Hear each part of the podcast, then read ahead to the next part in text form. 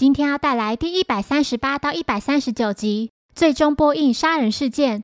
对应漫画是单行本第二十三卷第两百二十二到两百二十四话。侦探团收到阿笠博士提供的电影优惠券，由于在挑选电影的分类上产生分歧，最终五人决定以猜拳来决定要观赏哪部电影。结果是由步美、元太及光彦挑选的《哥梅拉》。观影期间，柯南觉得很不公平，哥梅拉获胜的几率是五分之三。灰原倒觉得这部电影挺不错的。他说：“沉溺于科技的愚蠢人类的末路，不觉得令人毛骨悚然吗？”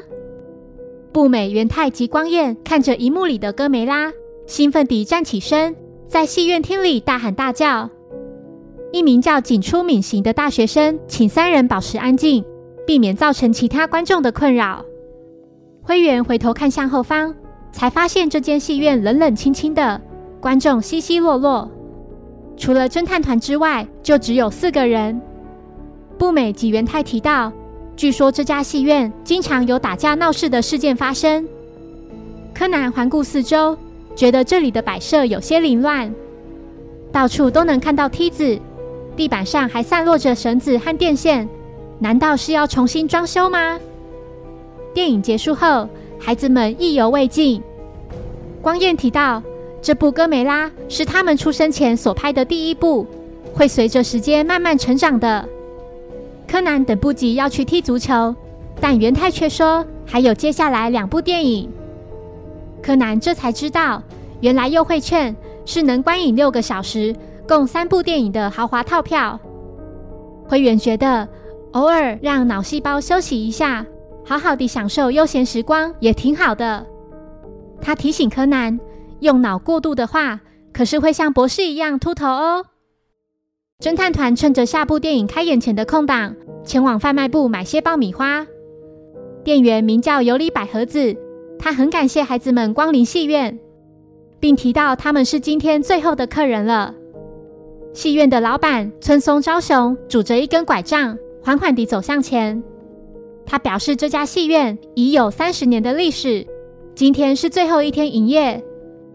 一名叫张田正次的房屋中介提到，因为戏院老板希望能等到戏院的周年纪念日，他们业者才特别通融，让戏院营业到今天的。中介一边抽烟一边嘲讽着：“还真是凄凉啊！”这么少人来看这间破戏院最后的下场，早知道应该花更少的钱买下这里，拆除费用可不便宜呢。干脆请哥梅拉替我们毁掉它吧，这样还能省下不少费用。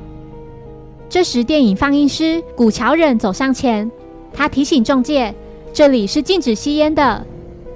中介将烟熄灭，并回应道：“啊，抱歉，抱歉，明天开始我会注意的。”呵呵。说完便离开。古桥说：“那名中介在最近几乎每天都会到这来，只要有他在，电影放映期间都会有打架闹事的事件发生，观众因此大幅减少。”柯南注意到，刚才那名大学生正在附近拍照。大学生表示，因为今天就要结束营业了，他想多拍些照片留下纪念。时间已近中午。百合子突然想起自己忘记购买大家的便当，古桥也注意到下部电影的播映时间就快到了，他请百合子顺便为他买些茶叶。孩子们感到有些难过，没想到戏院就要歇业了。电影开演后，柯南注意到那名中介就坐在后面，而且他还故意干扰其他观众，让所剩无几的观众们没了观影兴致，纷纷离开戏院。柯南看向坐在另一侧的戏院老板，觉得他真可怜。一段时间后，光彦觉得空调似乎越来越冷了。柯南注意到步美竟然累得靠在他的肩膀上沉沉睡去。柯南想请坐在另一边的灰原和他换位子，他想先去一趟洗手间。没想到灰原也睡着了，且同样把头靠在柯南的肩上。目前距离电影结束还有一个小时左右。柯南红着脸心想：难道要一直维持这样吗？另一方面，百合子来到放映室内，并对古桥说：“已经帮他买来茶叶了。这时，古桥及侦探团看见荧幕前竟然有个黑影正在左右晃动。柯南发现放映室的窗前好像吊着什么东西。在工作人员将院内的灯打开后，众人看见那位中介已经吊死在放映窗前了。警方赶到后，古桥及百合子纷纷向警方提到中介的种种恶劣行径。木木询问死者是何时掉在那里的。大学生表示，如果电影有准时开演的话，那就是在十二点四十四分时。一名叫千叶的刑警向木木表示，当时在场的只有古桥、百合子、大学生以及戏院老板。木木询问四名嫌疑人在案发期间的动向。古桥一直都待在放映室里，百合子还曾进到放映室拿茶叶给他。大学生表示自己有不在场证明，他连续拍下了好几张照片，其中还拍到坐在前座的孩子们。这边提醒，在台湾的戏院影厅内拍照是违法的哦。回到故事，老板原本坐在位子上，但因为觉得空调的风比平时还强。所以有暂时离位去看看空调的状况。空调就在面向荧幕的右手边的出口外。木木要求进去放映室检查。在进到放映室前，会先经过一间休息室。来到放映室后，古桥说明这里共有两台放映机。在其中一台放映期间，另一台放映完的袋子就会卷起来。右侧的窗口是用来检查是否有顺利放映的窥视窗。左侧的则是用来播放影像的投影窗。百合子向木木说，他是在十二点四十分左右把便当买回来的，且一直都待在休息室里。孩子们觉得这个休息室非常脏乱，灰尘密布，烟灰缸里也都是烟蒂。元太注意到这里有片破掉的玻璃，不解为何不换一片新的玻璃呢？不美询问古桥，到底有没有在打扫啊？古桥有些尴尬地回应道：“反正今天就要拆除了，怎么还会想打扫呢？”光彦突然脱口说出：“刚才在厕所时，看到百合子在女生厕所的镜子前抑制住泪水。”百合子解释：“是因为自己的隐形眼镜滑掉了，由于前后不到一分钟，所以就没特别提到。”博士在接获警方通知后，也赶到戏院与侦探团会合。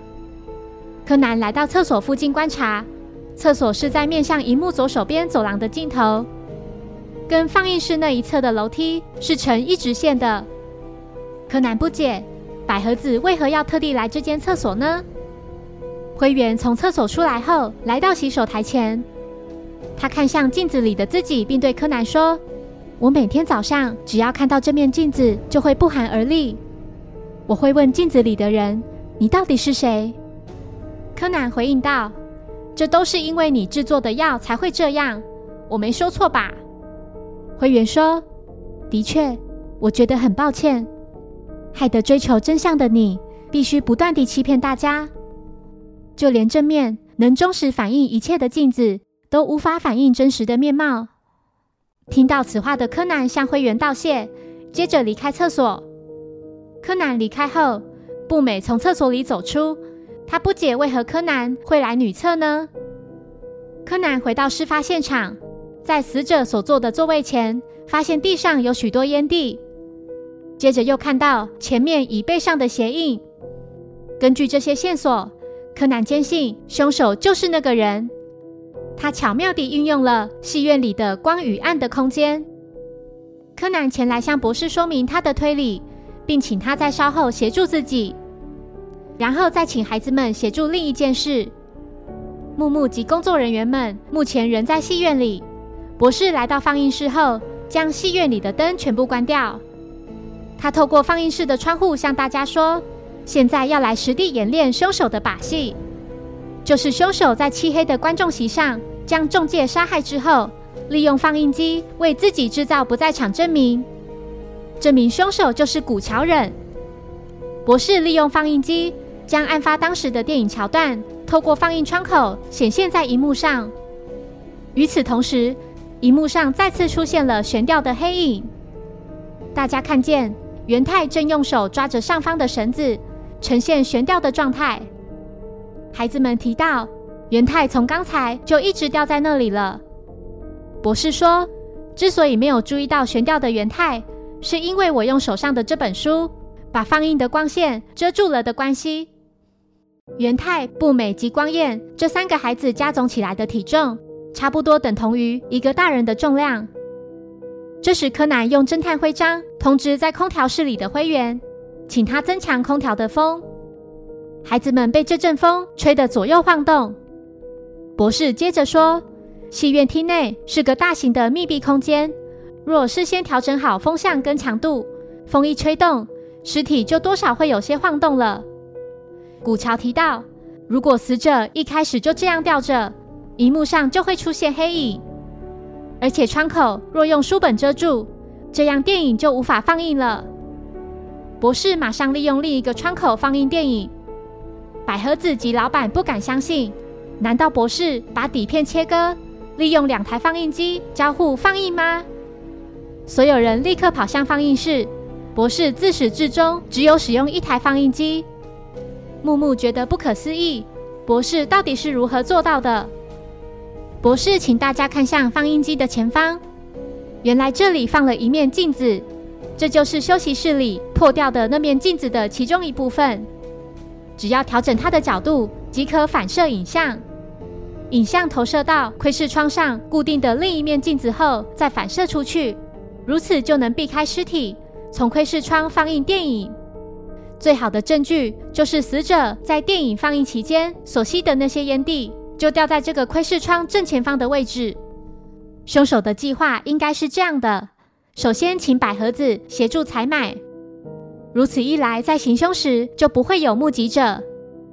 在电影开始后，就前去调整空调，改变风的强度及风向。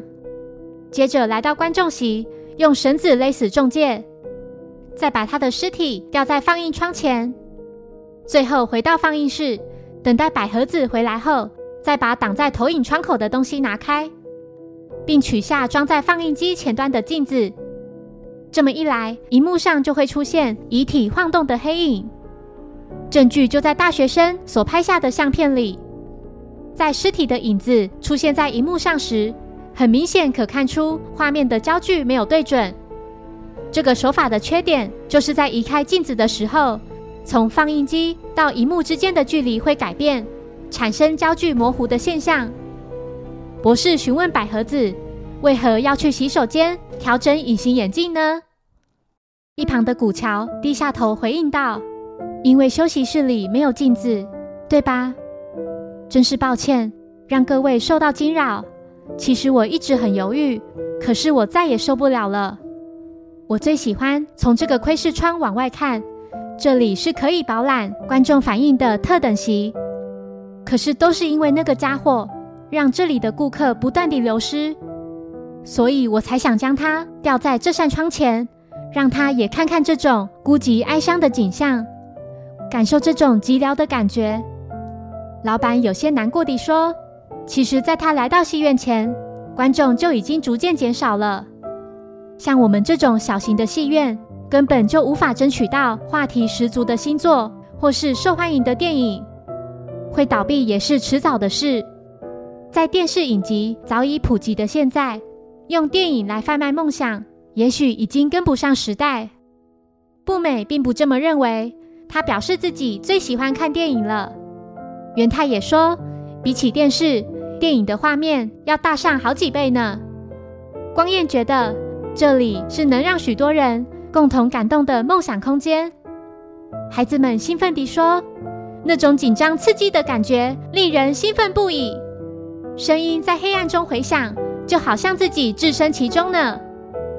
凶手在被警方带走前对博士说：“如果你知道放映机的使用方法，请让这群小小的观众们继续看电影吧。”事件过后，侦探团就这样留下来继续观赏哥梅拉。老板向百合子说：“他们可不是这里最后的观众。我差点忘了第一次看电影时的那种内心的激动，以及那些回荡在整个院内高声喝彩的声音。我不会放弃，我要让观众席上再度充满着像这些孩子们一样的笑容。谢谢收听，如果喜欢本节目，欢迎小额赞助给我支持，谢谢。那我们下一集再见，拜拜。